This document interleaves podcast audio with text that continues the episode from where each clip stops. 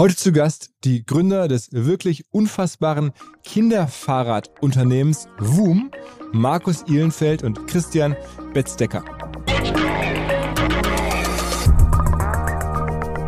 Seit Anfang an war das bootstrapped und war das intelligent, Geld auszugeben. Wir haben gebrauchte Gabelstapler gekauft, Paletten irgendwo uns organisiert von irgendwo aus dem Müllplatz auf dem Mistplatz und das war nie auf einen Exit oder sowas ausgelegt, sondern das war, sollte nachhaltig wachsen.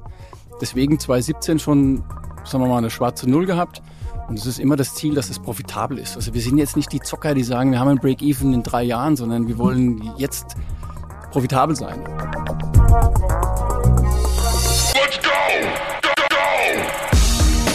Herzlich willkommen beim OMR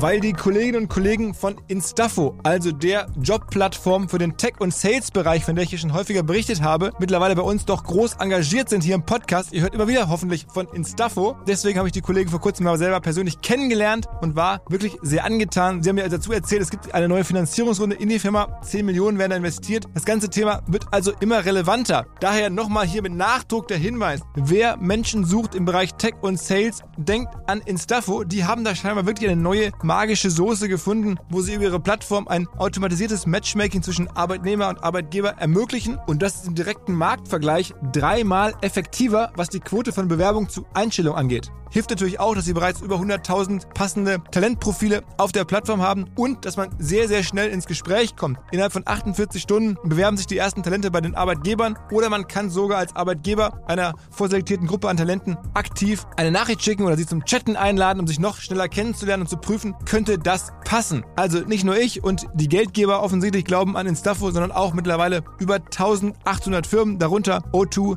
RTL, HelloFresh, MyPoster, viele, viele weitere. Instaffo ist auf OMR Reviews bestbewertet 4,8 Sterne in der Kategorie Recruiting Plattform. Firmen, die nun Instaffo ausprobieren möchten, sehr gerne. Ihr spart außerdem 500 Euro auf die erste Besetzung, wenn ihr euch anmeldet über Instaffo mit Doppel-F, instaffo.com slash OMR. Zurück zum Podcast. Die Österreich-Festspiele gehen weiter. Nach Go Student und dem Felix am Sonntag kommen jetzt Markus und Christian, wobei der Markus Deutscher ist. Die beiden haben sich aber in Wien kennengelernt bei Opel und haben dann eine der erfolgreichsten Fahrradherstellerfirmen der Welt gegründet. Mittlerweile neun Jahre später. Ihr Fokus liegt auf Kinderfahrrädern und da haben sie in den ersten Jahren bis 2020 es geschafft, Bootstrapped, und das ist mein wirklicher Sweet Spot, auf 50 Millionen Euro Umsatz zu wachsen, haben erst dann Geld aufgenommen, haben dann einen riesen Corona-Push bekommen und erwarten für dieses Jahr 270 Millionen Umsatz. Haben sie mir erzählt, wie sie das machen, was die Magie ist an Kinderfahrrädern, wo sie herkommen, wer ihnen Geld gegeben hat, was das Ganze noch werden kann, haben sie mir erzählt. Hier kommt die ganze Geschichte von Woom. Moin. Hi. Servus. Ähm, ihr seid sozusagen jetzt Fahrradunternehmer. So ist es, ja. Aber so war es nicht geplant, ne? Ihr seid beide aus einer ganz anderen Ecke gekommen. Du bist, glaube ich, ähm, Designer eigentlich? Ich bin Industrial Designer, habe davor schon, bevor ich WUM gegründet habe, in der Fahrradbranche gearbeitet. Hab, Wo da? Äh, für internationale Marken als externer Designer. Ich hatte eine kleine Agentur mit einem Angestellten und ähm, ja, war sowas wie das Überdruckventil für die internen Designabteilungen. Wenn die ihre Deadlines nicht mehr geschafft haben, haben sie mich angerufen. Äh, je, je länger mich die gekannt haben, desto früher haben sie mich angerufen. Aber ich habe da äh, schon jede Menge Projekte gemacht in, in der Fahrradbranche. Fahrräder designt, vor allem teures High-End-Zeug. Das ist das, wo die Designer rangelassen werden. Point of Sale, Shops, äh, Packaging, mehr oder weniger alles, was, was gekommen ist, habe ich und das Gefühl gehabt habe, ich kann einen Beitrag leisten, ich kann helfen. Und du bist Wiener? ich gemacht. Ich bin Wiener, ja. Okay, und dann habt ihr euch irgendwann kennengelernt. Du bist nämlich Deutscher.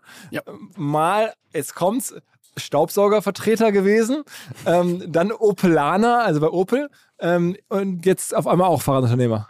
Äh, Dann auf, dann auf einmal auch, ja. Ja, ja aber lange in der. Den Staubsaugervertreter, den habe ich mir nicht unbedingt gewünscht zu machen. Ja. Also das ist so ein Teil Lebenslauf. Story mega geil, muss man sagen. Ja, die ist auch gut. Ich habe in Amerika studiert, Stipendium vom Tennisbad gehabt und äh, habe dort Business studiert. Und äh, wenn du einen Bachelor hast, hast kriegst du zwölf Monate äh, die Arbeitsgenehmigung in Amerika. Und da habe ich gedacht, ach, jetzt gehst du nach San Francisco und suchst dir da einen schönen Job. Ich überall beworben und dann äh, hätte ich entweder irgendwelche Beauty-Produkte verkaufen können oder Staubsauger. Und dann habe ich mich da hab ich gedacht, ach, das probierst mal aus. Das hört sich spannend an, ja. Und ja, war echt spannend, ja. Und beim Tennis warst du richtig gut? Nicht gut genug, aber gut genug, um ein Stipendium zu bekommen, ja. Okay, das heißt in Deutschland so Top 100 oder sowas? Nee, Top 100 war ich nicht. So um die 300 oder sowas. In deinem Jahrgang dann, oder, oder generell? Nee, in der Herrenrangliste. Okay, in Deutschland. Ja. Ja. Und die Generation, ihr seid jetzt auch beide sozusagen nicht jetzt irgendwie Mitte 20 mehr. Ich bin letzte Woche 50 geworden. Okay. Das tut immer noch weh. Und du? Also ich schon. Nee. nee, leider auch nicht mehr. Ich bin 45. Das heißt, ihr wart dann auch schon etwas ältere Gründer, kann man sagen? Ja, wir waren, wir haben zwar mal einen Jungunternehmerpreis gewonnen in Wien, aber da waren wir schon irgendwie 45 oder sowas, ja. Ja, das hat nichts mit dem Alter zu tun. Jungunternehmer äh, wird, man- wird man, kann man aber mit 60 auch noch werden. Wie alt wart ihr denn, als die Firma gegründet wurde, Wum? Gegrü- ich war 41, du warst noch Jungspund, gell? Ja, ich war noch jünger. ähm, ich war 34, 33. 36, glaube ich. Ja, sowas. Und wo habt ihr euch kennengelernt? Äh, Bei Opel. Also äh, Christian hat als Freelancer für uns gearbeitet und äh, irgendwann kamen wir ins Gespräch und dann äh, hat er erzählt, er hat eine Idee und äh, hat auch schon konkrete Ideen, wie man das machen könnte. Und ich fand es gut. Habe gesagt, ja, ich nehme dir zwei Fahrräder ab, wenn sie denn da sind. Haben wir uns nochmal getroffen. Habe gesagt, wo sind denn meine zwei Fahrräder? Ja, da muss noch ein bisschen was passieren. Und dann haben wir gesagt, komm, das machen wir zusammen. Und haben uns im Büro bei Opel eigentlich kennengelernt. Ja. Also über, über Umwege. Es war echt ein Zufall, würde ich sagen. Ja. Und du bist aber auch dann gar nicht so besonders fahrradaffin gewesen. Doch, ich bin schon gerne Fahrrad gefahren. Also ich war schon immer fahrradaffin. Und das, wenn du ein gewisses Alter hast und nicht fit bist, dann fängst du an, in dein Material zu investieren. Das ist so in der Branche so, so üblich. Je unfitter du wirst, je mehr Geld gibst du für dein Fahrrad aus. Und je mehr Fahrräder hast du dann auch zu Hause stehen. Und war schon immer fahrradaffin, ja, sozusagen. Und fand die Idee auch toll und beide Kinder gehabt. Und dann habe ich gesagt, ja, ich will das für meine Kinder auch. Und dann haben wir gesagt, okay, dann machen wir es selber. Aber du hattest eigentlich eine Idee, ne? muss man sagen. Also die, die ursprüngliche, die, die, die zündende Funke kam von mir. Die Idee haben wir aber dann letztendlich gemeinsam entwickelt und, und zu einer Reife gebracht, wo man sagt, da, die kann man jetzt auf den Markt bringen, ohne sich zu genieren. Ähm, der Markus war, hat mich auch schon beeindruckt als einer, der in der Autobranche arbeitet und mit dem Fahrrad zur Arbeit kommt. Das war zur damaligen Zeit doch noch eine, einer von sehr wenigen. Und wo kam die Idee bei dir her? Also ich meine, so eine Fahrrad, Kinderfahrräder, darum geht's ja, das ja, kennt man so mit Puki, ist ja so eine bekannte Marke, mit der ich aufgewachsen bin. Und wie kommt man dazu, auf einmal zu sagen, das machen wir jetzt anders? Ja, die, die Marke kannte ich natürlich auch. Ähm, wie ich selber zum ersten Mal Vater wurde, habe ich begonnen, mich mit dem Thema Kinderrad ähm, auseinanderzusetzen. Und alles, was es damals gab, wie zum Beispiel die genannte Marke oder auch viele andere, hat mich eigentlich gar nicht, ähm, hat, hat meinen Erwartungen nicht ganz entsprochen.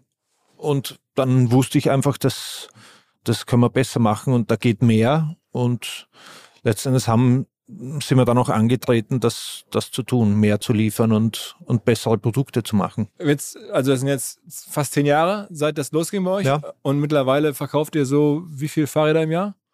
Dieses Jahr so ein bisschen mehr als 500.000. 500.000 pro Jahr, okay, okay. Ähm, und im allerersten Jahr, also als es losging, 500. 500. Und wir dachten schon, wir dachten schon, es wäre echt viel, ja. Ja. Aber die sind ja auch relativ teuer. Ne? Was kostet bei euch ein Fahrrad? Ja, das fängt so bei, mit dem Laufrad bei 200 an und, und endet bei fast, sagen wir 900 oder 1000 Euro, ja. Aber so der Durchschnittspreis und 14, 16 Zoll ist bei 300, 350 Euro, ja. Und das ist dann für Kinder, also eure Zielgruppe sind Kinder zwischen Laufrad, also dann irgendwie, weiß ich nicht, zwei, ähm, bis hin zu Kinder, die dann irgendwie acht, neun sind oder so? Ja, die, die ersten fangen mit eineinhalb Jahren an, die ganz frühen, äh, üblicherweise so zwischen zwei und drei Jahren, äh, begeben sich die Kinder auf so ein zweirädriges Gefährt und wir begleiten sie dann eigentlich bis zu dem Zeitpunkt, wo man sagen kann, das sind jetzt keine Kinder mehr. Also das heißt dann irgendwie 15, 16? Oder? Ja, 14, 15 Jahren. Das ist ähm, bei den Größeren schwerer am Alter festzumachen, weil die, da ist es eher die Körpergröße, also da ist die Variation dann relativ groß. Ähm, ja. Und wie ging es los? Also ihr habt sozusagen dann die ersten 500 Fahrräder wo bauen lassen?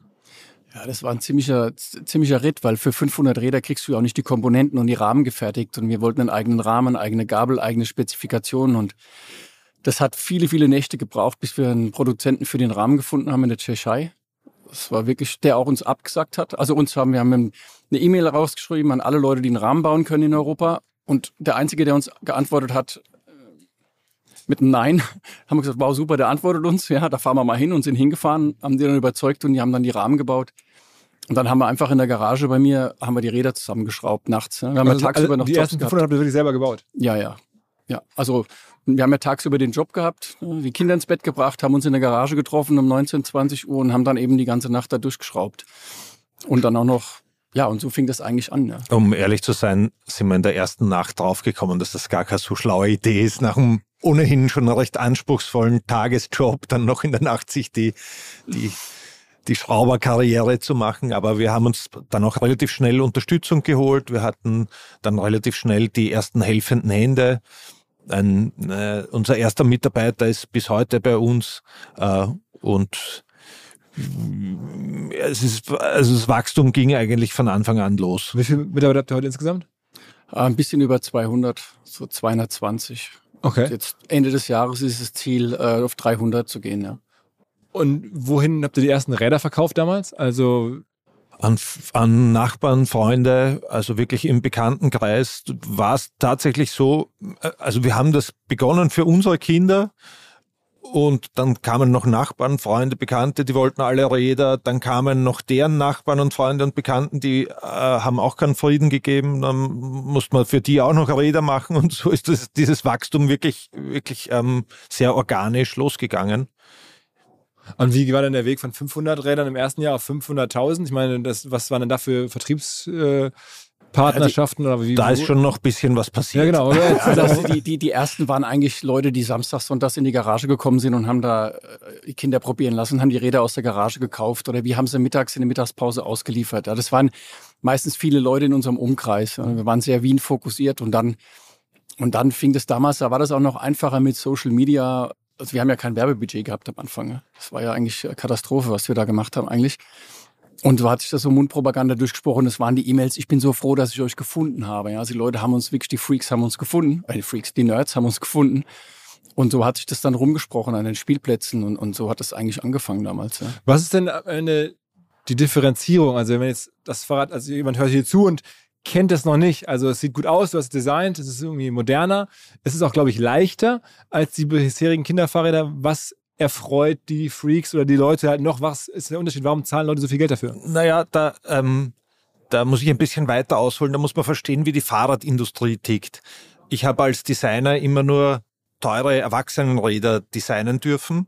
Das, wenn man auf der Messe, auf die Fahrradmesse geht, den neuen Hotsheet sieht man bei den teuren Racebikes. Das wird nach einigen Jahren runtergebrochen auf die Fahrräder der Normalsterblichen und das wird runtergebrochen auf die Kinderräder. Und so sind Kinderräder sowas wie kleingeschrumpfte Erwachsenenräder. Aber dass ein Kind, das zum Radfahren anfängt, ein anderes Setup braucht als einer, der gut fährt oder vielleicht sogar Rennen fährt, ist irgendwie auch klar. Und wir haben das halt wirklich mit dem Fokus Kind und wirklich für jedes Alter und die dazugehörigen körperlichen Proportionen, die dazugehörigen Skills, die ein Kind hat, ähm, gestaltet und designt und, und ganz, ganz konsequent umgesetzt. Und das ist, das geht los bei der Ergonomie, dass die Räder einfach wirklich besser passen. Das sind Bremse, Sättel, Griffe, also alles Kontaktpunkte, aber auch die Sitzposition ganz wichtig, auch die Lenkgeometrie, das Lenkverhalten. Ähm, viele, viele kleine Details. Ein gutes Rad ist die Summe von vielen kleinen zusammenkomponierten Details. Und das geht ähm, aber auch über was, über was können Kinder. Wir haben zum Beispiel farbkodierte Bremsen, weil ein Kind kann nicht links und rechts unterscheiden, hat aber, es kann sehr wohl zwei Handbremsen bedienen. Aber wenn der Papa ihm zuruft, die rechte ist die hintere, dann kannst damit nichts anfangen. Aber die grüne Bremse, damit kannst was anfangen. Und ähm, dann ist es letztendlich auch das Gewicht ein ganz entscheidender Faktor, wenn man sich überlegt, wie schwer ein Kinderfahrrad üblicherweise ist. Die, die hatten, wie ich so recherchiert habe, so 10 Kilo aufwärts. Und das Kind, das mit dem Fahrrad fahren lernen soll, hat dann so 12, 13, 14, 15 Kilo, also kaum mehr als das Rad. Wenn ich das auf mich umlege, würde das bedeuten, ich müsste mit so einem Tretmoped-Roller äh, zu fahren beginnen. Katastrophe eigentlich. Und so ist leichtes Gewicht auch eine ganz wichtige, äh, ein ganz wichtiger Faktor für Kinder. Noch viel wichtiger als für Erwachsene eigentlich. Habt ihr denn dann jetzt die ganzen Ideen, die du da so hast, mit dem Produzenten dann gemacht, der sich da gemeldet hat, dieser, dieser Produzent aus Tschechien? Ist das der bis heute euer, euer Partner? Nein. Äh, das ist nicht mehr unser Partner. Ähm, das hat so recht und schlecht funktioniert, sage ich einmal. Das, das, das ist eine eigene lange Geschichte. Ähm, wir haben im Laufe des Wachstums ähm, immer wieder neue Partner dazugenommen und dazu gefunden. Ähm, es gibt nicht den einen Partner für alles. Wir machen auch nicht nur das Fahrrad selber, sondern auch viele der Komponenten selber, weil mit den Komponenten ist es dasselbe wie mit dem ganzen Rad das kleingeschrumpfte Erwachsenenzeug funktioniert nicht. Auch, auch bei jeder, beim Pedal, bei den Griffen, bei der Kurbel, bei den Narben, bei den Laufrädern, bei den Reifen, bei jedem Detail gibt's ganz kinderspezifische, typische Aspekte, die man, die ein anderes Produkt ergeben, wenn man sich's durchüberlegt, als ein Erwachsenen, als ein kleingeschrumpftes Erwachsenenrad. Und so machen wir sind wir fast gezwungen, alles selber zu machen, weil es das einfach am Markt nicht gibt. Und das macht aber auch den Unterschied aus, dass wir. Also ihr produziert die dann auch selber hier in Europa, dann irgendwo in Österreich, oder? Äh, na, das produzieren wir größtenteils in Asien. Prinzipiell ist die Fahrradindustrie sehr international. Wir, wir produzieren weltweit. Viele Komponenten kommen aus Asien und werden in Europa assembliert. Ja, wir haben jetzt letztes Jahr angefangen, in Polen zu produzieren. Und äh, um dann trotzdem auch dem, zumindest mit der Assemblierung und so weiter dann äh, ein bisschen näher am Markt zu sein, weil das schulden wir unseren Kindern schon, dass wir, dass wir das Zeugs nicht um die halbe Welt schippern, ja, sondern dahin zu gehen und produzieren, wo, wo der Markt ist. Ja, ja, okay. ja es ist. Äh, und ihr verkauft jetzt auch weltweit?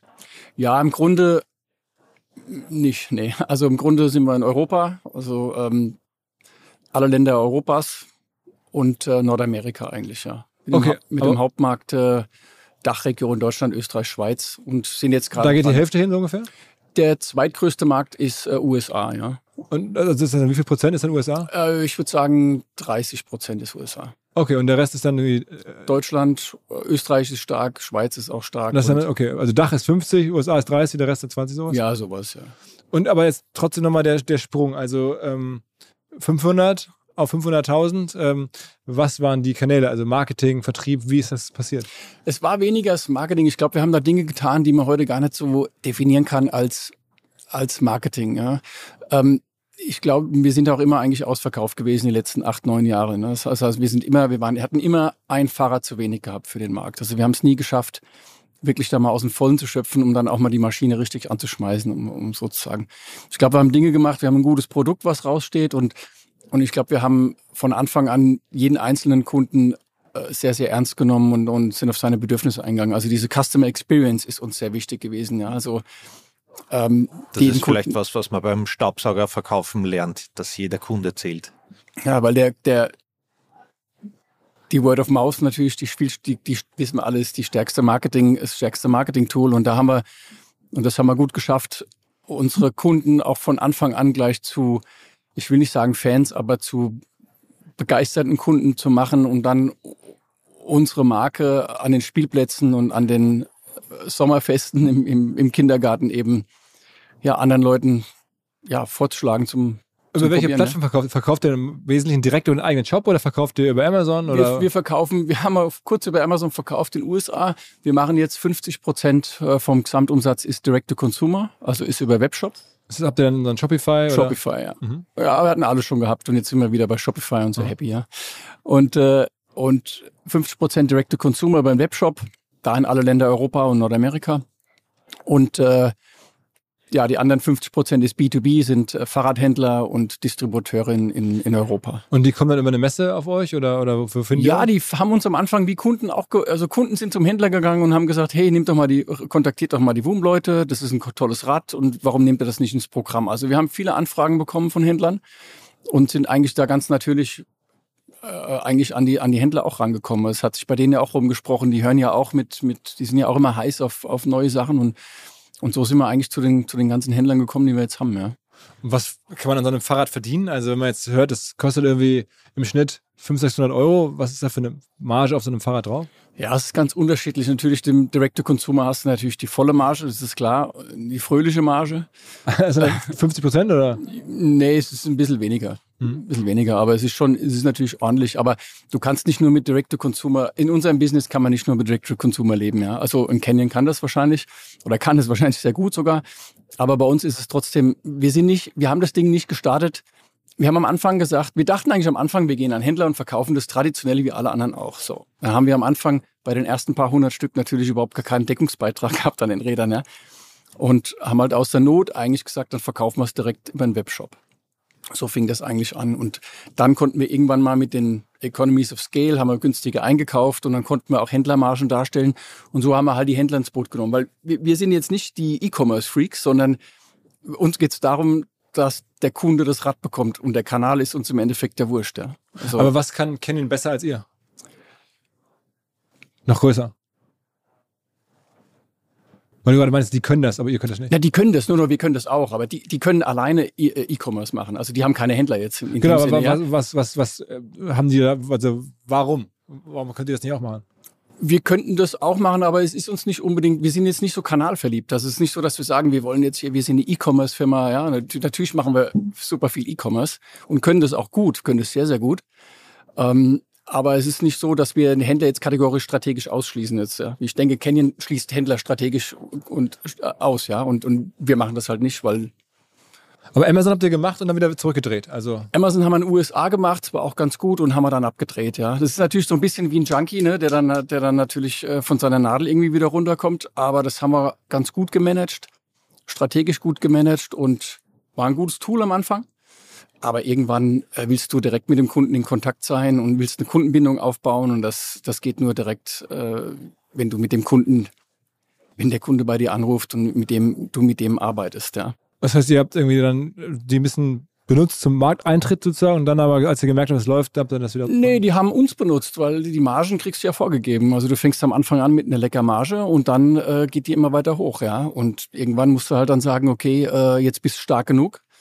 Also ich würde es jetzt per se nicht jedem raten. Es ist gut, um eine Marke aufzubauen, aber irgendwann bist du halt abhängig von der Plattform, ja. Und wir haben eine starke Marke aufgebaut, haben einen guten Service, haben ein gutes Produkt, haben einen guten Retourprozess und alles. Und dann, äh, dann kannst du darauf verzichten, ja. Weil die Marge musst du auch erstmal verkraften, ne? Was nimmt sich Amazon da raus? Ich weiß gar nicht, es war ganz unterschiedlich in den USA. Ich, ich krieg's nicht zusammen. Aber Ja, auf, auf jeden Fall in Europa war es, äh, in Europa war es viel krassere Marge. Da haben wir das von Anfang an ausgeschlossen, haben gesagt, das geht überhaupt nicht, das geht gar nicht. In den USA fingen sie sehr niedrig an und sind dann immer weiter hochgegangen und da haben wir dann den Stecker gezogen. Ja. Wie habt ihr denn die Marke aufgebaut? Also ihr habt jetzt offensichtlich ein sehr gutes Produkt geschaffen und dann irgendwie es vielen Leuten in die Hand gegeben und viel Word of Mouth, habe ich verstanden. Gab es denn sowas wie Paid Marketing überhaupt? Also habt ihr irgendwo für Anzeigen, für irgendwelche ja. Placements mal bezahlt? Also wir haben am Anfang angefangen, äh, strikt nur digital zu machen. Also wir haben am Anfang keine, ich glaube, wir haben einmal im Bike-Magazin eine Anzeige Ja, geschaltet für 300 äh, Euro. hin Und und wieder so eine. Kleinigkeit probiert, aber das war äh, relativ schnell dann immer klar, dass das nichts ist, Ja, dass da nichts rauskommt. Du hast einfach im Webshop, du hast eine Anzeige geschalten, am Donnerstag kam das Magazin raus und dann hast du geschaut, was auf deiner Webseite passiert und da passiert genau gar nichts. Und dann sind wir eigentlich voll, äh, sehr, sehr, sehr viel organisch damals, so 2013, 2014, so als Facebook so losging, haben wir super viel organisch gehabt. Also eine große Facebook-Seite am Ende aufgebaut. Am Anfang für unsere Verhältnisse schon, ja. Also jetzt nicht so super viel, dass man sagt, das ist jetzt krass, aber schon so am Anfang, vielleicht in den ersten zwei Jahren so 10, 20.000 äh, Followers dort und haben viel digital gemacht. Wir haben auch natürlich Google AdWords und so weiter haben wir natürlich geschalten und Facebook-Werbung und, und, und, und so Geschichten halt. Aber ich habe gesehen, Social Media Accounts sind jetzt gar nicht so groß. Also bei Instagram, Nee. glaube ich, 50.000 Follower oder sowas ist jetzt groß, aber jetzt nicht irgendwie Nee. für so eine Marke mit ein paar hunderttausend Rädern im Jahr ist jetzt, jetzt nicht. Nee, und wir waren da auch, wir sind eher die, muss man fairerweise sagen, wir sind eher echt die Typen, die sagen, ja, lieber eine gute Community, eine kleine Community ist uns hilfreicher. Also wenn ich zehn Leute auf LinkedIn habe, ist mir das lieber als äh, 100.000, wenn die dann auch wirklich interagieren und, und wenn da was passiert. Und wir haben das nie gepusht. Also wir sind nicht jetzt die Typen, die sagen, KPI ist 100.000 Facebook-Followers. Das ist uns völlig wurscht. Wenn wir, ich glaube, 50.000 haben oder sowas. Und wenn wir da einen guten Job machen, dann, dann ist es uns lieber. Das heißt, wenn man sich jetzt vorstellt, ihr verkauft 250.000 Fahrräder über euren eigenen Shop, dann kommen die meisten davon über Direct Type-Ins oder über Google Search, dass die Leute sagen, okay, ich habe gehört, hier dieses Wu muss gut sein und dann wird das eingegeben? Ja, es kommt natürlich viel, viel Brand äh, Search kriegen wir natürlich, ja, ja und ansonsten viel äh, gutes Kinderrad, äh, Kinderrad äh, ähm, Suchterminus ist äh, leichtes Kinderrad, äh, da kommen die Leute eigentlich her, ja. Habt ihr denn welche Kooperationen geschlossen mit irgendwelchen Kindergärten, Ketten oder irgendwas Schulen, irgendwas in der Art oder irgendwelche besonderen Sachen, die man noch wissen muss? Ja, ja, immer wieder natürlich so Kooperationen, aber da gibt's jetzt nicht die Silver Bullet, wo du sagst, das ist die Kooperation und damit ist der, ist der Kuchen gegessen, sondern äh, du bist dann natürlich aktiv, du förderst auch die Community, unterstützt die Community und, und schaust, dass du dort präsent bist. Aber das ist, sage ich mal, ein Puzzle mit sehr vielen kleinen Bausteinen und sehr vielen kleinen Teilen, ja, die natürlich du, dass haben, du bedienst. Haben wir am Anfang natürlich gehofft, wir kommen in die Gala und Heidi Klum hat unser Rad irgendwo auf dem Bauernhof und so weiter. Da hoffst du schon drauf, aber am Ende die Realität war, tausend kleine Mosaikteile haben, haben das Ding zusammengebaut. Aber ich habe ja. gesehen, die Frau von Mark Zuckerberg ist mit eurem Rad irgendwie abgelichtet worden. Ja, das fanden wir ziemlich geil. Ja, das ja. Und dann noch die, der Gründer, die Frau vom Gründer von, äh, von Instagram auch. Okay. Ich weiß nicht, wie er heißt. Ja, äh, also äh, Kevin Systrom immer, immer wieder gab's, gibt's und gab's Promis. Ähm, das darf man jetzt auch nicht überschätzen, äh, was das bewirkt. Das finden wir natürlich alle voll geil und das ist cool fürs Ego, aber ähm, es verkauft ja mal jetzt nicht direkt gleich mal Räder. Habt ihr denn mit Influencern gearbeitet in dem Sinn? Also welche Mami-Influencer oder ja, so? Ja, viel. Um, gerade am Anfang waren das, waren das viele und es gibt ja unglaublich viele ähm, Mama und Papa Influencer. Also mhm. es ist wirklich und mit denen haben wir an, am Anfang sehr persönlich zusammengearbeitet. Also da ging es nicht die große Kohle, das haben wir uns nie leisten können, ja.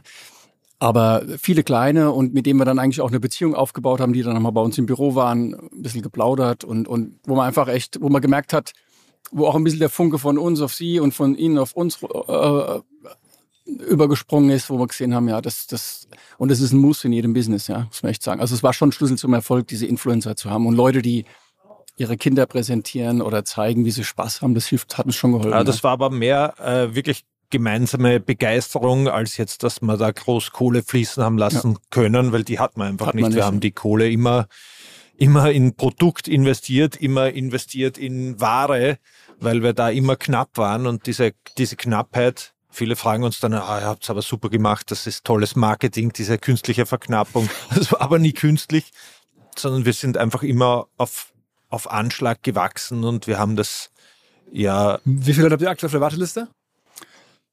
Ach, ich weiß gar nicht. Anfang des Jahres waren es mal 70, 80.000, ja. Auf der Warteliste? Mhm. Und das heißt, die, die, die ja, könnt ihr einfach de facto ehrlich, die könnt ihr nicht beliefern, würdet ihr aber gerne. Ja, die müssen halt immer ein bisschen warten und da haben wir auch viel gelernt. Wir haben schon mal 10.000 E-Mails rausgeschickt, dann ist die Webseite zusammengebrochen und so. Also das musst du dann sehr strategisch auch machen, dass der Richtige zum richtigen Zeitpunkt auch First Come, First Serve sein Rad kriegt und so weiter.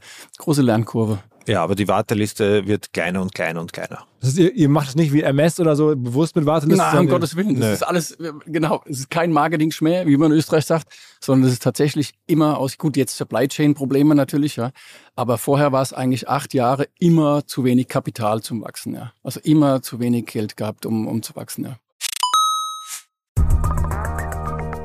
B2B-Verkaufsprozesse sind kompliziert. Nicht immer, aber ab und zu, das weiß ich selber und genau hier will Along mit seiner Lösung ansetzen. Also E-Mail-Schleifen vermeiden, E-Mail-Ping-Pong vermeiden, dafür sorgen, dass Verkäufer verstehen, was die Interessenten intern so abstimmen, vor allen Dingen dafür sorgen, dass die Materialien, die häufig solchen Mails angehängt sind, stets aktuell sind. Nur, wie kann das alles gehen? Was genau macht Along? Sie bauen sogenannte Along Spaces, also im Kern Digital Sales Rooms, in denen alle Materialien abgelegt sind, wo die ganzen Verkaufsschritte nachvollziehbar sind, wo bestimmte Menschen Zugang haben. Man muss nicht mehr in E-Mails zu, man muss einfach in den jeweiligen Along Space reingehen, den man mit seinem Kunden dann teilt. Entsprechend kann man auch sehen, wer wann im Along Space drin war, was sich angeguckt wurde, wo neue Details vielleicht hinzugefügt wurden. Die Kollaboration wird also viel, viel besser. Along funktioniert am Ende wie ein Co-Pilot, analysiert also auch das Engagement, das Engagement der Interessentinnen und Interessenten und stellt Empfehlungen für die nächsten Schritte zur Verfügung.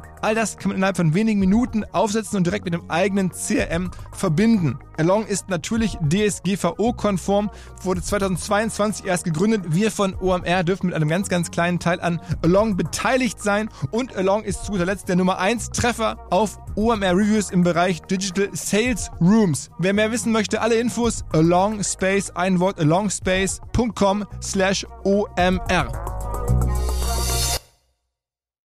Zurück zum Podcast.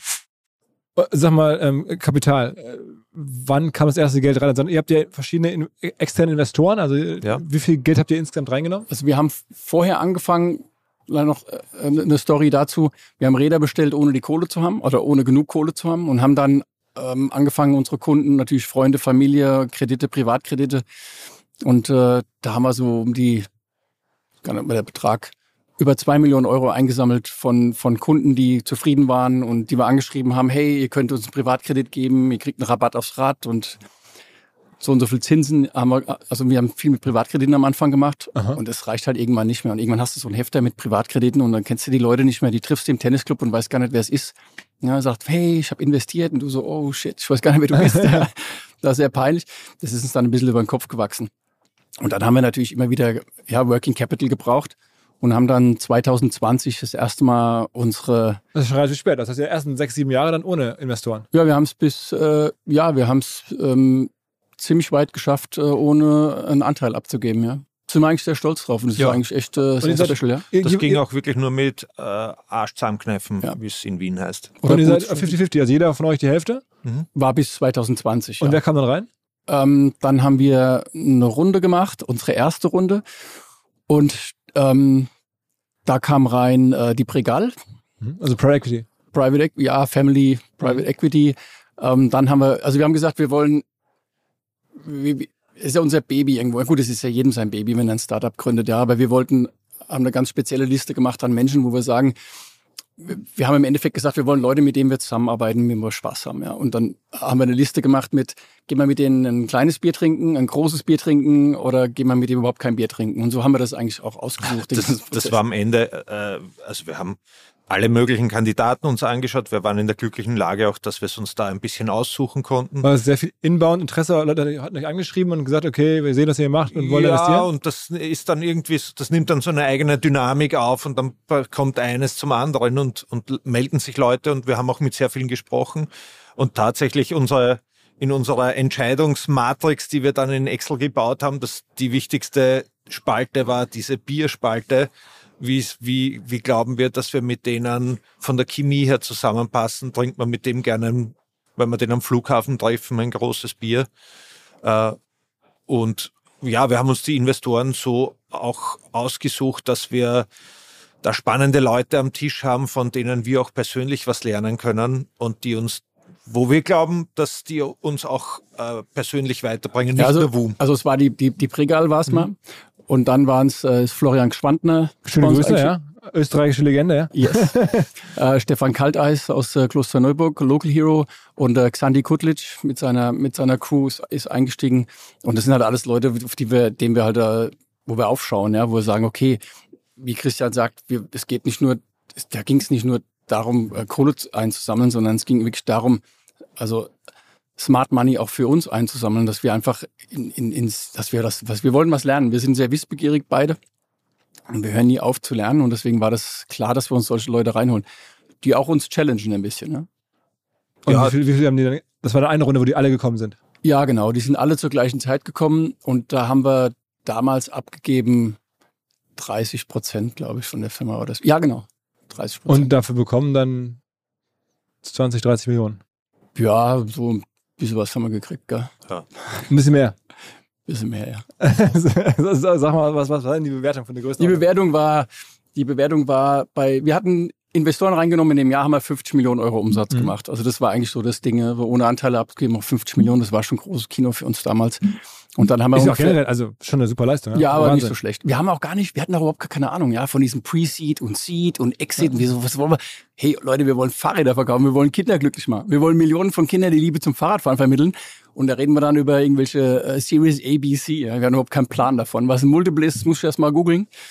Und äh, nee, wir hatten ein Multiple von 2,5 auf dem Umsatz auf 50 Millionen. Das ist so ungefähr das, wie die eingestiegen sind damals, ja. Also okay, 275. Und dann äh, das Geld, was ihr gegeben habt, noch dazu, zur Firmenwert. So ist ja immer der Firmenwert, ne? Also ja, der, das hat sich ganz gut entwickelt. Also damals Ja, also das das war heißt, Schnitt. wart dann nach der Runde, war die Firma dann schon 200 Millionen wert, kann man sagen. ne? Ja, das war Und damals. jetzt mittlerweile wahrscheinlich noch ein bisschen mehr. ja, Jetzt schon ein bisschen mehr, ja.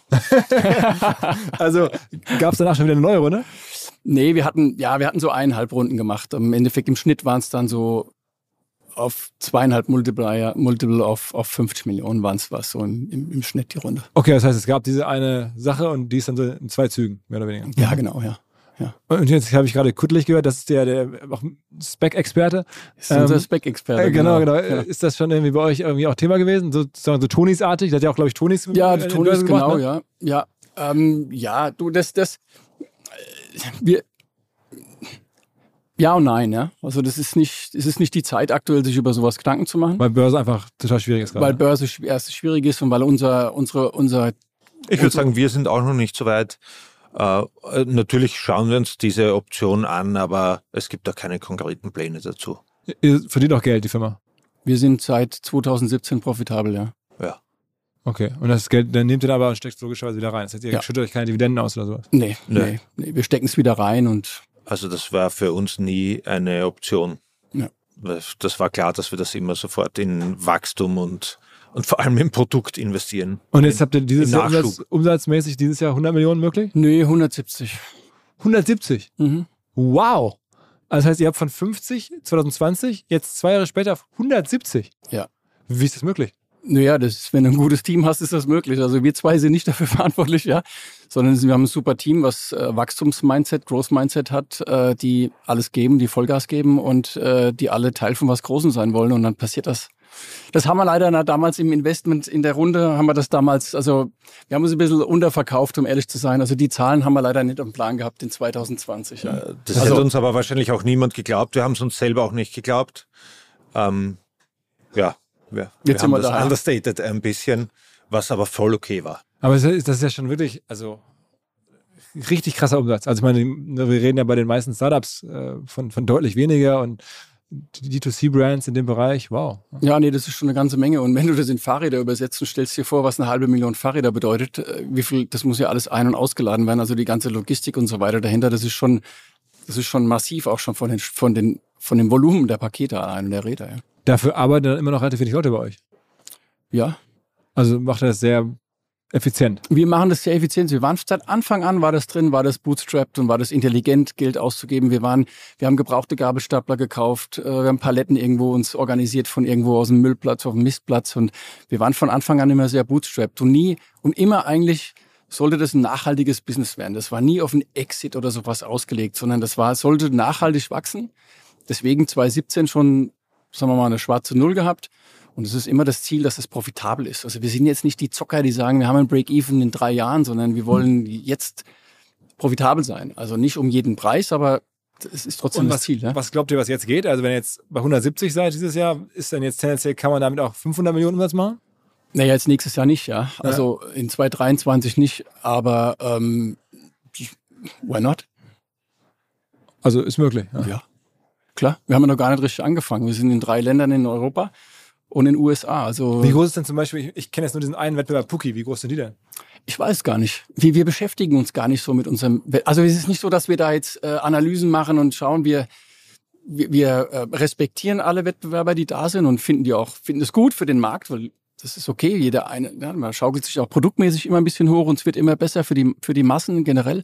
Aber wir sind nicht, ähm, wir wir recherchieren das jetzt nicht Wir so. orientieren uns weniger an den anderen, setzen uns selber die Messlatte. Aber Canyon habt ihr angeschaut? Ich meine, da gab es doch vor kurzem auch, die Firma wurde ja auch verkauft an Private Ja. Equity. Mhm. Ähm, da reden wir schon über auch eine Milliardenbewertung oder so, kurze halbe Milliarde.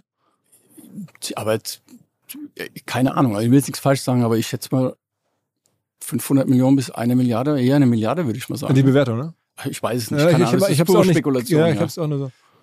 Ich weiß es jetzt auch nicht auswendig, ja. Aber die Aber- machen einen super Job, sagen wir mal so. Das ist Ja. unser Also. Canon, Canon macht einen super Job und ist auch in vielen Bereichen immer ein Vorbild für uns gewesen. Ja. Also die zeigen der Branche in vielen Bereichen, wie man es macht. Ja. Auch was Design angeht, ein, ein ganz wichtiger Eckpfeiler bei uns, ein ganz wichtiger äh, äh, Teil vom Business. Und da hat Canon wirklich die Nase vorn. Aber eigentlich ist ja Kinderfahrräder machen sagen wir mal, aus, wenn man so drüber nachdenkt, nicht so cool wie Erwachsenenfahrräder waren vom Geschäftsmodell her, weil die Kinder sind dann irgendwie ein paar Jahre, dann können die es dann, dann sind die Kinder Ja, weg ja, aber- und man verliert den Kunden wieder und oder das. Ja, aber aber genau deswegen macht es niemand. Aber Und der genau Unterschied, deswegen gibt es diese oder gab es diese Marktlücke.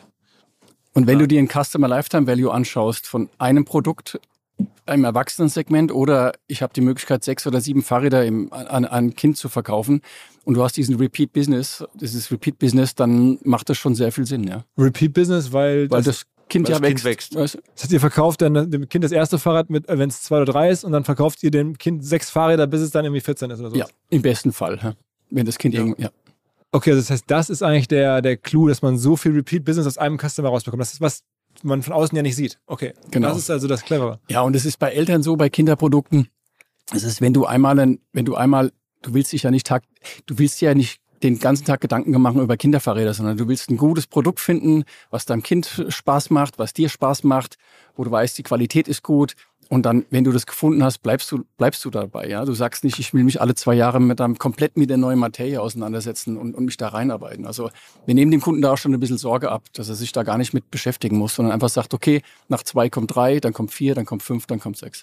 Wenn man eure Fahrräder googelt, dann sieht man, dass teilweise die gebrauchten Fahrräder ähm, mehr kosten bei eBay als die Original, die neuen bei euch. Ja, das findet man nicht so toll, weil, das ist, ähm, aber das ist halt Angebot und Nachfrage und, und, und das regelt halt der Markt selbst. Aber Wir finden es einerseits nicht so toll, auf der anderen Seite macht es uns trotzdem auch ein bisschen stolz, weil es auch immer Teil vom Konzept war, so einen modernen Klassiker zu machen. Wir, wir äh, entwickeln ständig weiter die Räder, es kommen auch immer wieder neue Modelle heraus. Trotzdem von außen sehen die nicht so anders aus als die ältere Serie, weil ein gutes Kinderrad sollte viele Generationen von Kindern äh, zu glücklichen Fahrradfahrern machen. Na, das brauchst du eineinhalb, zwei Jahre und dann ist, dann kriegst du das nächste Kind und das Fahrrad ist aber deswegen jetzt kein schlechtes Rad und äh, wir lassen das Rad auch, wir machen diesen modernen Klassiker, der immer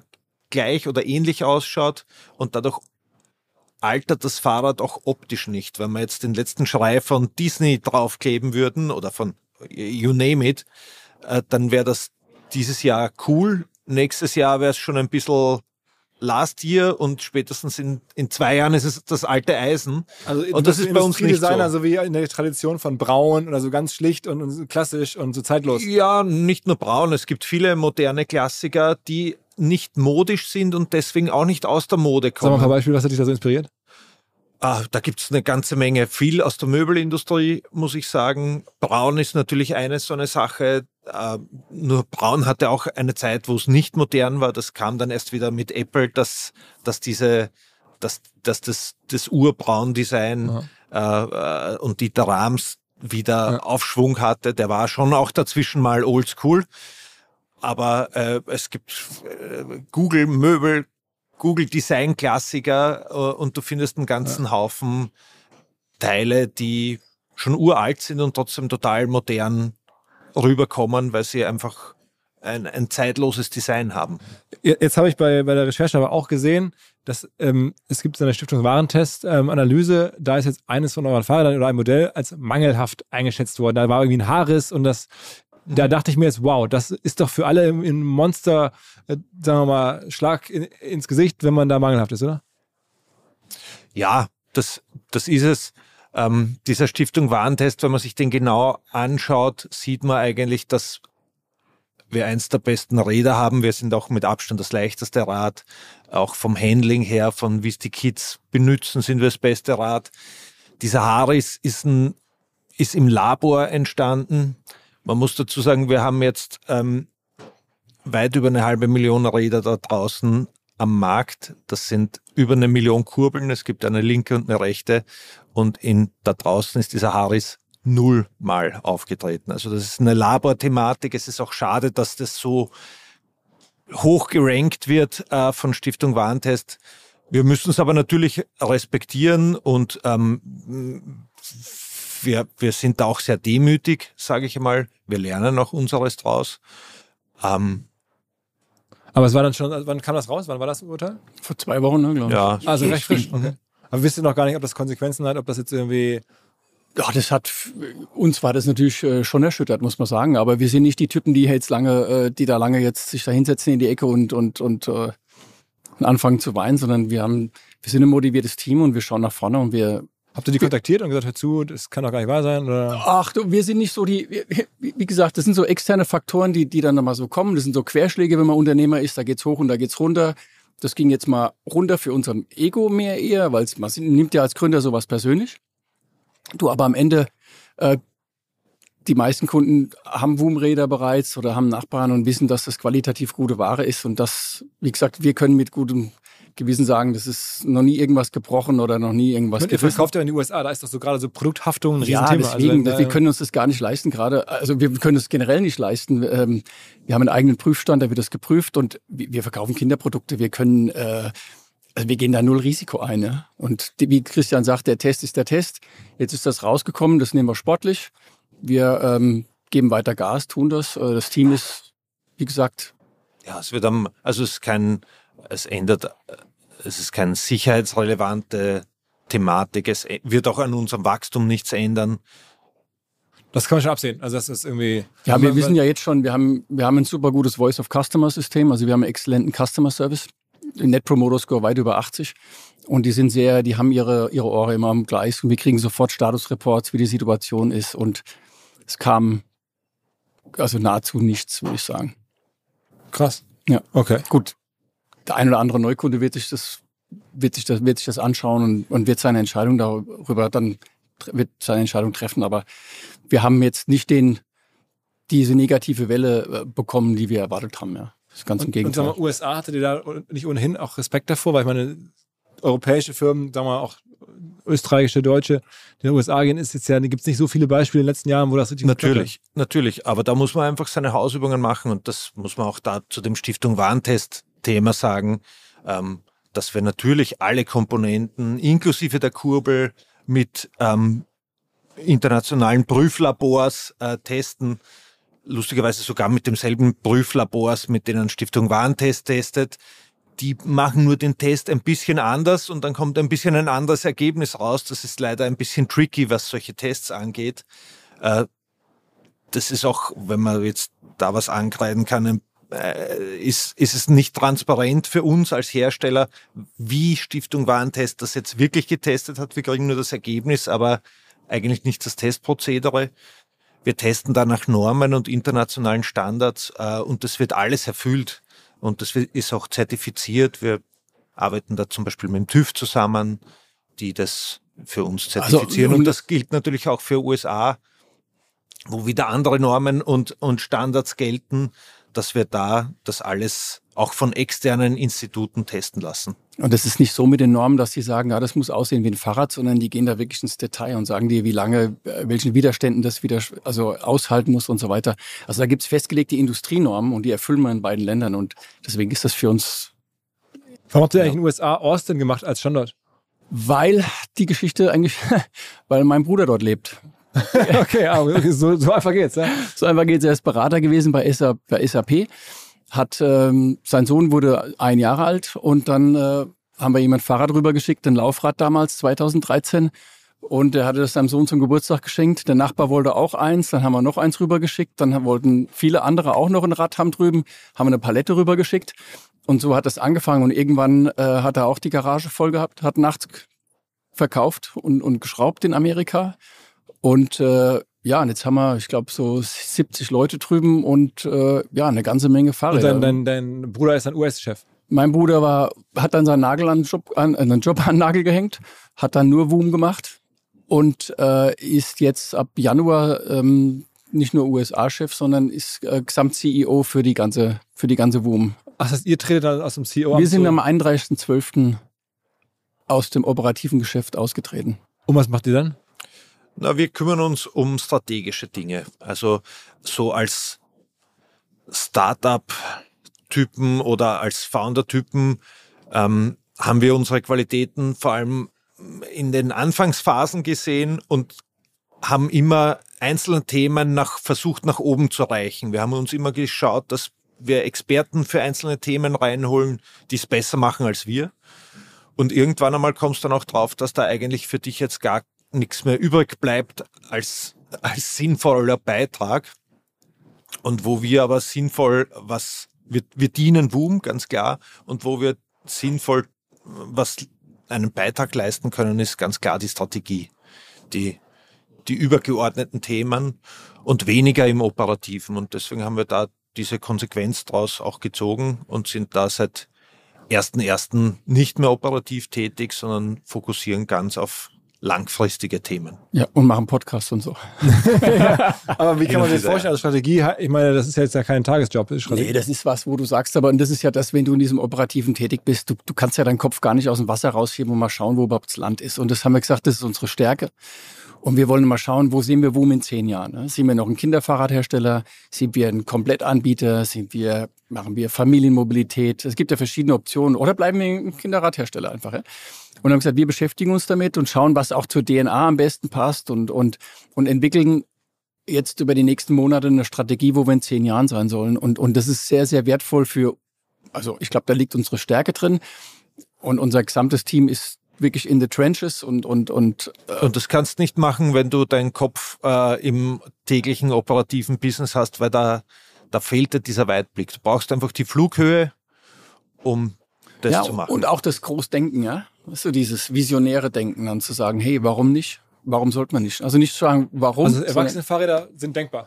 Es ist nicht ausgeschlossen. Also es steht aktuell ist nicht auf dem Radar drauf. Wir sind Kinder, Kinder, Kinder. Aber gut, die Strategie ist noch nicht ausgearbeitet. Wir sind erst seit drei Monaten Also draußen. wir sagen weder ja noch nein. Es, es könnte sein.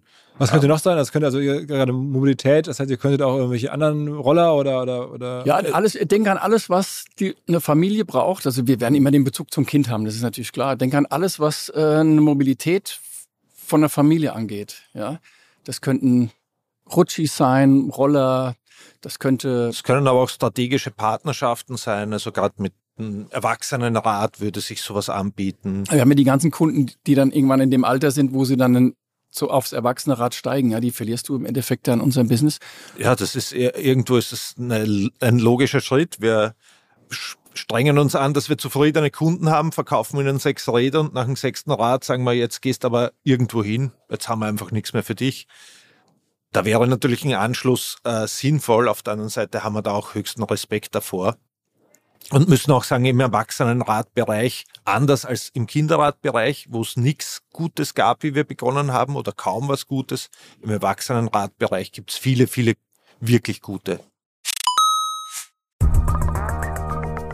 Kleiner Hinweis für die neuen Ziele.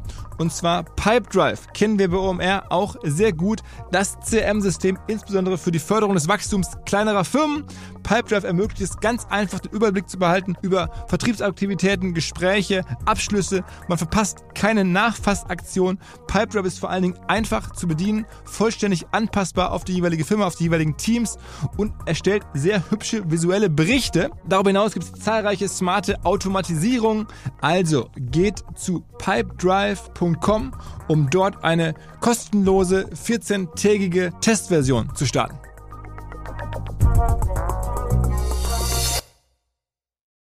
Zurück zum Podcast. Wo kommt eigentlich die Marke her? Also WOOM, W-O-O-M?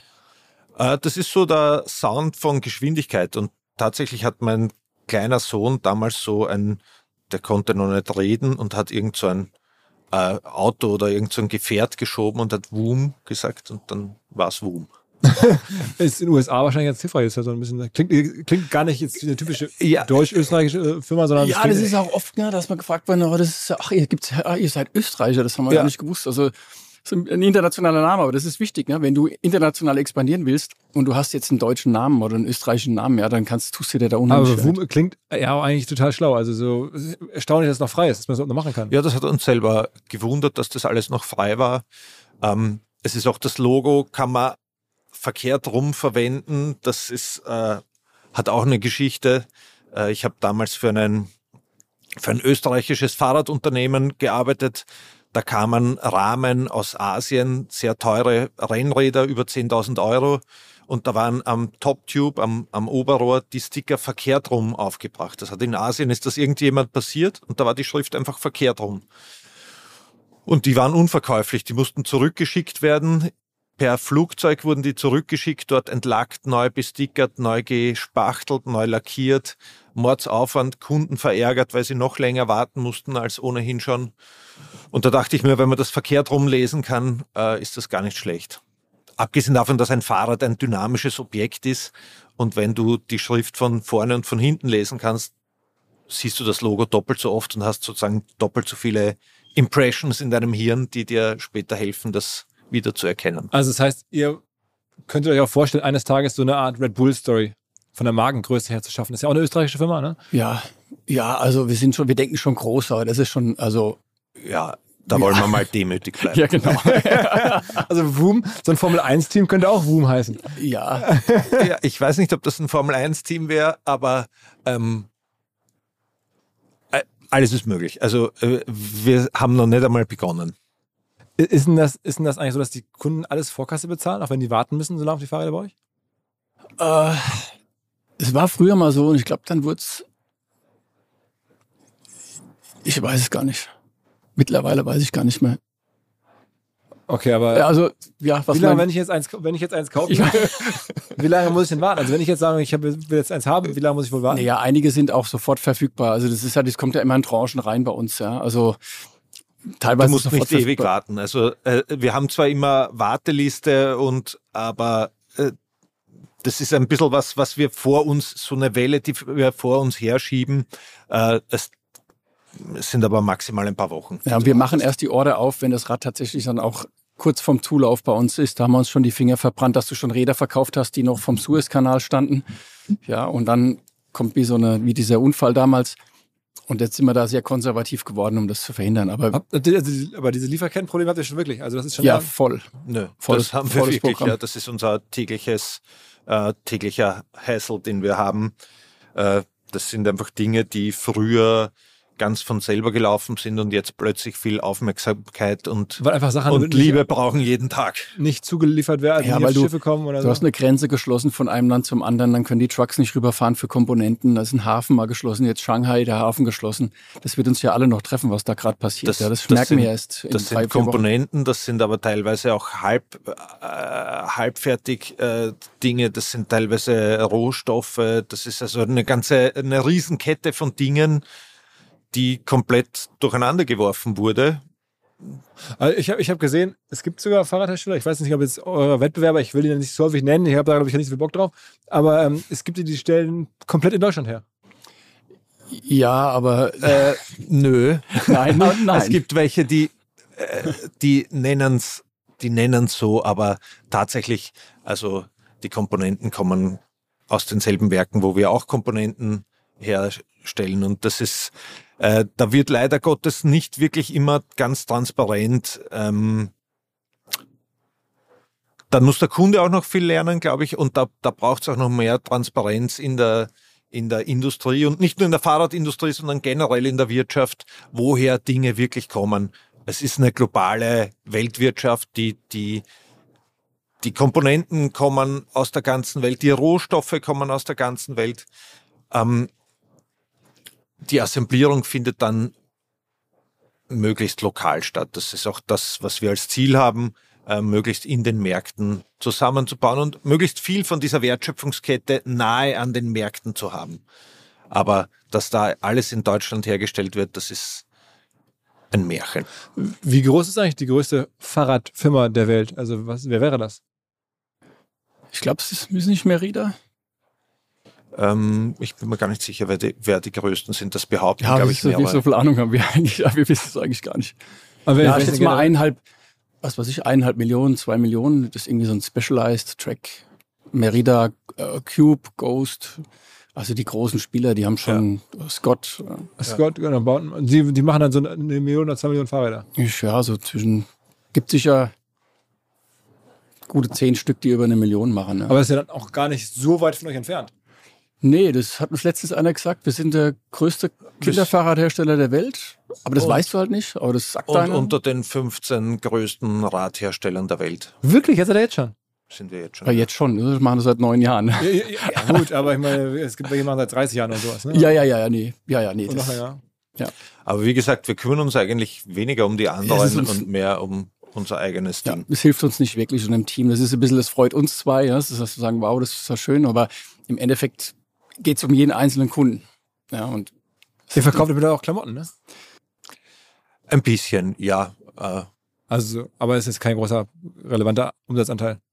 Nee, nee, wir haben das, das war, ich sag mal, einer unserer damals die, bisschen die Finger verbrannt. Wir wollten es groß machen in der Zeit, wo die Firma aber, wo die Firma noch gar nicht mit dem Thema umgehen konnte.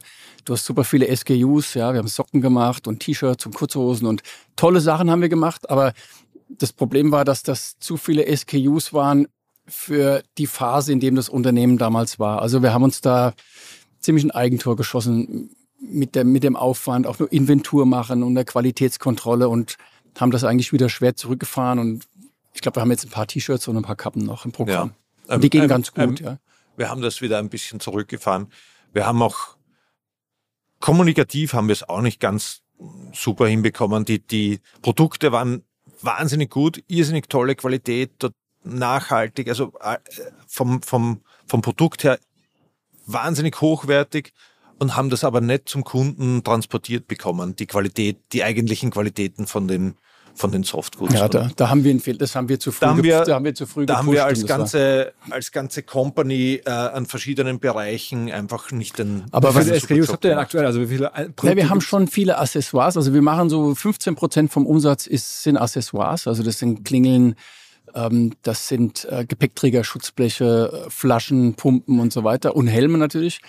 Also 15 Prozent vom Umsatz sind Accessoires. Das ist noch ausbaufähig und die entwickeln wir auch alle selbst zum großen Teil. Und äh, ja, das ist halt ein gutes Business, weil das du bist, du willst ja ein Komplettanbieter für die für die Familie sein. Ist alles, was ums Fahrrad geht. Und auch gute Margen natürlich klar. Und Ja, was ist jetzt in Zukunft? SKU, ja. Wollt ihr denn mehr jetzt noch D2C werden oder, oder ist die, sagen wir, der Vertriebsmix für euch so er ist gut? Ja, es ist äh, 50 Prozent schon ganz gut. Ähm, das könnte man noch ein bisschen versuchen auszubauen, aber jetzt so unsere Go-to-Market-Strategy, jetzt zum Beispiel Frankreich, ist immer eine duale, äh, du, also Multi-Channel oder Omni-Channel. Wir Also gehen dann Händler da, und- ja, wir gehen rein, das B2B-Team äh, sucht sich Händler aus, die strategisch gut sitzen. Das Direct-to-Consumer macht, macht Werbung in dem Zeit. Also wir haben so eine Go-to-Market-Strategy für New Markets und es beinhaltet immer beide Kanäle. Und die Kanäle sind auch, befruchten sich auch wirklich beide gegenseitig. Die sind beide füreinander wichtig und müssen auch in einem guten Verhältnis zueinander stehen. Wenn das äh, auf, in eine Richtung kippt, ähm, Aber wisst ihr, wisst ihr denn schon, ob ihr nochmal eine Finanzierungsrunde benötigt? Also wenn ich jetzt höre, es gab mal Überlegungen, einen Börsengang zu machen. Jetzt auch Börsenklima ist nicht optimal. Du sagst jetzt gerade, auch Börse ist noch zu früh für euch. Aber ihr habt schon das Gefühl, irgendeine Art von Cash-Zufluss braucht ihr nochmal. Ja, wir werden nochmal, es sieht alles danach aus, als würden wir nochmal eine Runde machen, ja. ja, wir werden demnächst eine Runde machen und werden da auch wahrscheinlich ähm, uns auch noch mal auf die Suche nach starken Partnern begeben. Ärgert man sich manchmal, ich habe jetzt vor kurzem wirklich gerade hier in den Österreich-Wochen, äh, haben wir gesagt, irgendwie den, den äh, Felix von Go Student, kennt ihr den? Äh, größter, Ach so, ja, ja, ja, sicher. Ja, Kennt ihr klar. persönlich, Ja, ja, ja auch- Nee, persönlich nicht, aber ähm, Ist auch einen österreichischen, ja, ja. da, Aber er steht auf der Liste von Leuten, die ich mal gerne treffen möchte. Ah, okay, okay. Also Definitiv. vielleicht irgendwann Felix, wenn du das hörst. Ähm, der erzählte von seiner Go Student, dieser Nachhilfeplattform, die ist jetzt, glaube ich, schon mit drei Milliarden bewertet. Ja, ist krass, ja. Ähm, wenn man jetzt hört, was ihr da an Volumen habt, auch was da wirklich passiert, und ich jetzt, mich jetzt gerade frage, was könnte das für, für eine Runde werden von der Bewertung her, dann ist eine Milliarde wahrscheinlich schon sportlich oder machbar oder so? Ja, ich glaube, eine Milliarde ist schon sportlich. Also, Naja, drei. Deswegen denke ich so, das ist ja, verrückt. das ist schon, also wir sind da auch nicht, wir sind jetzt, wir, wir, wir, wir wollen gute Partner finden und es muss fair für alle sein am Ende, ja. Also wir sind jetzt nicht die, die da sagen, wir wollen das maximieren. Das haben wir beim letzten Mal nicht gemacht. Wir haben gesagt, wir waren uns die Partner wichtiger als jetzt die letzte hinterm Komma. Das sind wir nicht, ja. Und äh, schauen wir mal, was passiert. Also es werden ja ein paar Leute. Es Aber es ist trotzdem krass zu sehen, dass man sozusagen mit, mit Software oder mit so ähm, Online-Learning-Angeboten, wie es beschrieben hat, ne, der Podcast ist jetzt ja äh, nachzuhören, äh, auf einmal drei Milliarden wert sein kann, während man wirklich jetzt global Fahrräder sourcen, bauen, zusammen. Es ist ja gefühlt noch viel mehr Hardware anfassen, viel mehr Logistikleistung und trotzdem ist es dann schon ein Stretch auf eine Milliarde nur zu kommen. ja, Also gut. nur, aber was heißt das aber? Ne, Ja, gut, das ist halt, unser Business ist halt jetzt nicht so skalierbar, dass du sagst, du, ja, das ist nicht so einfach, das Hardware-Business zu, weil du willst, du musst die Qualität sicherstellen, der Customer Service muss da sein, die Logistik muss, muss da sein, die, äh, die, die Assemblierer, die, die, Produ die produzierende Teil. Also es ist schon, ich will nicht sagen, dass es komplizierter ist, aber es ist wahrscheinlich mühsamer, wenn du ein Produkt hast, was auch noch aus verschiedenen Teilen besteht, als, als jetzt eine, eine, eine Plattform irgendwo zu, oder eine Software haben oder Software Ja, as a Service. Ja. Aber dafür Obwohl auch, ich da, dafür auch, denke ich, nachhaltiger. ja, Also, aber wenn wir jetzt hier über Bewertungen reden, da lassen wir uns auch gerne noch überraschen. ja. Ja, also dann wäre eine Unicorn-Bewertung. Am Ende ist es ja so, es, was- zumindest was man so hört, es ist sehr viel Geld im Markt. Ähm, trotzdem haben alle Angst vor Firmen, die Geld verlieren. Ihr habt jetzt irgendwie schon bewiesen, was ihr könnt. Also so Sweet Spot, ihr verdient Geld. Ähm, also ich glaube, diese Firmen kriegen ja nach wie vor super Bewertungen. Also gibt es gar nicht so viel davon, weil die meisten ja die letzten Jahre so viel Geld gezogen haben, ja, Ja. Ideen waren oder ganz früh oder halt sehr viel Geld verloren haben. Also es ist durchaus möglich, dass ihr da jetzt um die Ecke kommt und alle staunen und sagen, krass, ähm, Kinderfahrräder und ist so viel wert, weiß ich nicht, wie Pro 7 oder sowas. ja, who knows? Ne? was weiß ich, was pro sieben Ich glaube, zwei, drei Hört sich Milliarden. gut an, ist doch. Ich, ich glaube, es ja, ist geil. Also ich, ich glaube, das letzte Mal bei zwei, drei Milliarden. Ähm, was natürlich auch verrückt ist, wenn man sieht, was der Felix da hat, ne? mit seinem Go Student. Also, ja, oder, oder, so wie Eintracht Frankfurt oder sowas, ja, das ist ja, schon mehr. krass, ja. Also Dortmund ist, glaube ich, noch 600 Millionen wert. Also Ehrlich? Wo ist der Dortmund?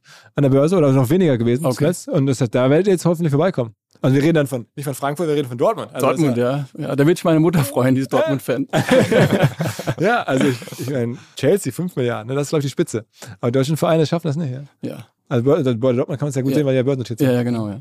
Also ich kann mal direkt nachgucken, aber ich meine so 4, 5 Millionen. Ja, Also da kommt er jetzt vorbei. Ja, ja, schauen wir mal. Also es ist, wir sind da nicht, wie gesagt, wir sind, wir sind nicht im, in diesem, wir wollen das nachhaltig aufbauen und das ist jetzt, wird nochmal eine Runde wahrscheinlich, sehr wahrscheinlich. Diese, diese Bregal-Investoren, das ist ja am Ende die Familie, also dahinter steht die Familie Brenneckemeyer, denen auch CA gehört, ne? ja, Also genau. die, ja. Und äh, super, ähm, super Firma oder super Team, ja. Mit aber das hat das und eine dem- mit dem anderen nichts zu tun. Also, super Leute. Das sind super Leute. Nee, das hat, du, ich glaube, die haben da ihre Investmentteil und ihr Immobilienteil und ihren CMA. das ist separat, ne? Das ist alles Ja. separat und wir haben nur mit dem Investmentteil zu tun, mit dem ähm, Philipp und dem äh, Jan Daniel.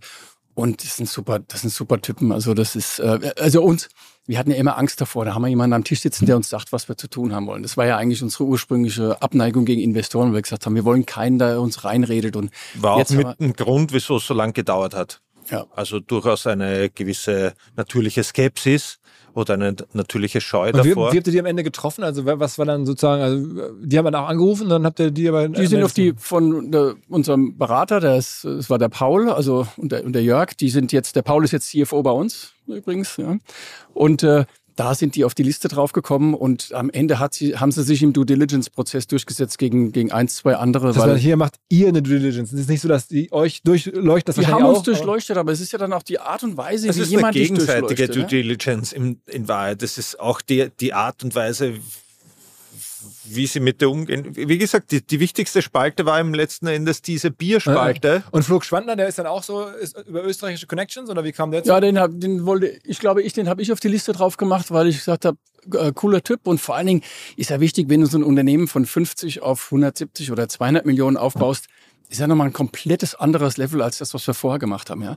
Und da jemanden zu haben, der uns hilft in der Organisationsentwicklung, in der, in der der all das schon mal gemacht der das hat. schon mal gemacht hat, das war uns wichtig. und der auch ähm, Der ist ja mit Runtastic wohlgemerkt, ne? Das Genau. Ist, Genau, ja. der auch ähm, äh, dieses unkonventionelle Denken, das wir auch sehr, sehr schätzen, mitbringt und uns da auch challenged und uns auch hilft, groß genug zu denken und, und schon weiß, was sind die übernächsten Schritte, die wir noch nicht wissen, weil wir es noch nicht erlebt haben, aber er das schon Habt ihr denn einmal schon ein gemacht bisschen, hat. jetzt wo ihr auch sozusagen operativ raus seid, schon ein bisschen Geld hinter die Firewall gebracht, dass ihr schon ein bisschen abgesichert seid oder ist bei euch noch alles in der Firma? nee, es ist, Ja, wir haben Geld hinter die Firewall gebracht. Auch das ist, war natürlich ein, ein Grund, wieso wir es gemacht haben.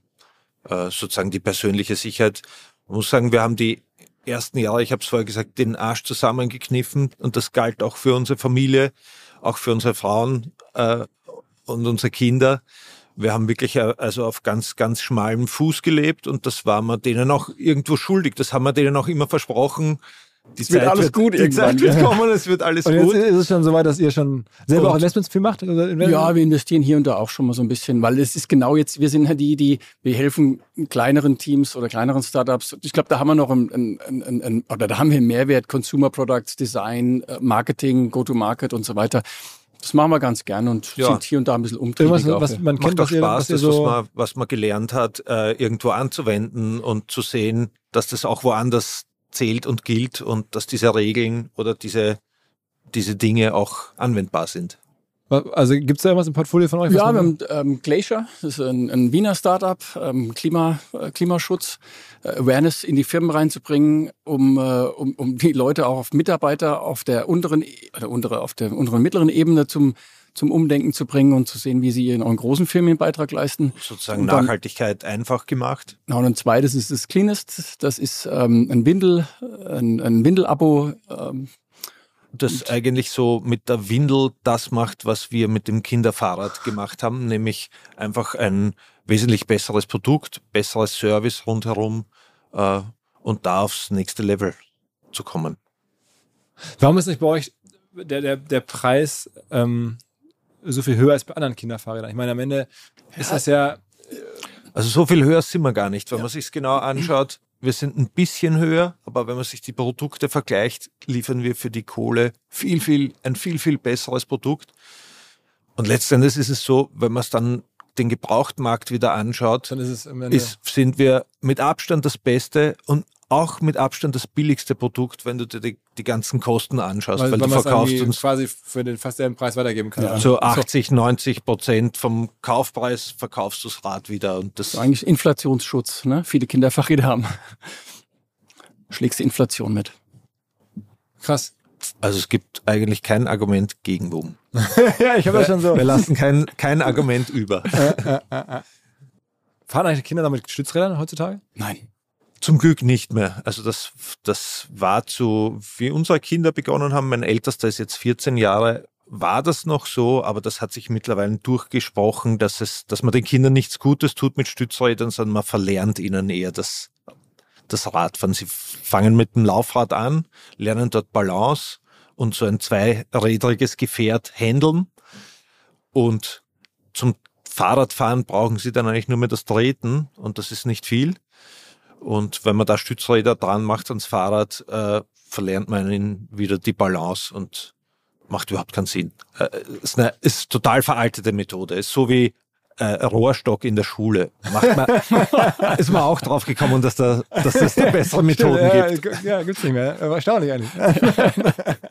okay, okay. Ja, Wahnsinn. Glückwunsch ähm, zu der Geschichte. Also Danke. sehr quiet. Ihr, habt da äh, noch keine, glaube ich, Seats bei der österreichischen Version von Hüller Löwen oder irgendwas, sondern. Nee, wir waren mal eingeladen, da habe ich aber gesagt, das machen wir nicht. Weil das war zu früh damals und dann musst du erklären, warum du denkst, dass du erfolgreich sein wirst und das wollten ja. wir uns nicht geben. Ja, und haben gesagt, wir machen das ohne. Aber also schon, schon eine sehr beeindruckende Geschichte. Ich meine, ich bin auch großer Fan von den ganz großen Unicorns, aber das ist jetzt hier auch so anfassbar und man spürt richtig, wie ihr es zusammengebaut habt und vor allen Dingen das Bootstrapped. Also im Ende ja dass euch jetzt noch wahrscheinlich, ich schätze mal, jedem, weiß ich nicht, 25 Prozent gehören oder sowas? Größenordnung? Ja. Mhm. ja, gut. Ja. Mhm. Gut also geschätzt. Mein, äh, ist schon der Wahnsinn. Also zu zweit könnt ihr da noch sagen, was gemacht wird ähm, bei der Größenordnung? Ja. ja. Ist schon life-changing, ne? Das ist in der Tat life-changing. Ja, Aber du musst das, du, das, du brauchst da eine gewisse Zeit, bis du überhaupt realisierst, was du da, oder wir, wir haben das beide noch nicht ganz kapiert, was wir da geschaffen haben eigentlich. Ja. Wenn es, wir müssen nicht rumreden, wenn das jetzt, wenn ihr eure Anteile verkaufen würdet, was ja sicherlich möglich wäre jetzt auch irgendwie, dann werdet ihr sehr reich. Ähm, macht man sich jetzt klar? Nee. Nee. Macht man sich, gönnt man sich was Besonderes? Ja, ja, also klar. Ja. Also wir gönnen uns schönen Urlaub mit der Familie, aber ich sage mal, wir, sind zum Beispiel noch immer in der gleichen Wohnung, in der wir vorher waren weil da haben wir uns eigentlich immer wohl gefühlt und das war immer unsere, unsere Wohnung. Und ähm, ich also glaube, wir sind sehr, sehr ähm, bodenständig und sind noch immer die gleichen, die wir vorher waren. Sehr, sehr sympathisch, ja. Also beeindruckend, ich bin gespannt, wie es weitergeht. Also ob es denn eines Tages wirklich der Börsengang wird oder der größte Kindermobilitätshersteller der Welt oder was immer es wird. Wir werden sehen. Wir werden es sehen. Wir werden es auf jeden Fall beobachten. Vielen Dank, dass wir uns hier treffen konnten. Danke, dass ja. wir da sein durften. Große Ehre. Vielen, vielen Dank. Sehr, sehr gerne. Alles klar. Ciao, ciao. Tschüss. Ciao. Neuer Partner bei uns und zwar Lexware. Eine Firma, eine Marke, die ich schon lange kenne und die dafür bekannt ist, dass sie in vermeintlich recht langweiligen Nischen wirklich die Top-Angebote macht. Zum Beispiel Software oder Weiterbildung rund um Fragen der Warenwirtschaft, rund um Buchhaltung, rund um private Finanzen, rund um Steuererklärung, Software und Informationen für Vereine. Dinge, die man einfach braucht, um unternehmerisch voranzukommen, insbesondere im Bereich kleinere und mittlere Firmen. Dafür steht Lexware und bietet halt sowohl Software als auch Weiterbildungsangebote. Hat mittlerweile auch einen sehr interessanten Podcast, der heißt Flopcast und es geht um Erfolgsgeschichten, aber auch um Lerngeschichten von Unternehmerinnen und Unternehmern. Es gibt einen TikTok-Kanal selbstständig.machen, auch von Lexware. Es gibt ein Magazin und, und, und. Wichtig ist, wenn ihr euch von Bürokratie befreien möchtet, wenn ihr Unterstützungsangebote im Businessbereich sucht, dann denkt an lexware.de. L-E-X-Ware, ein Wort, lexware.de.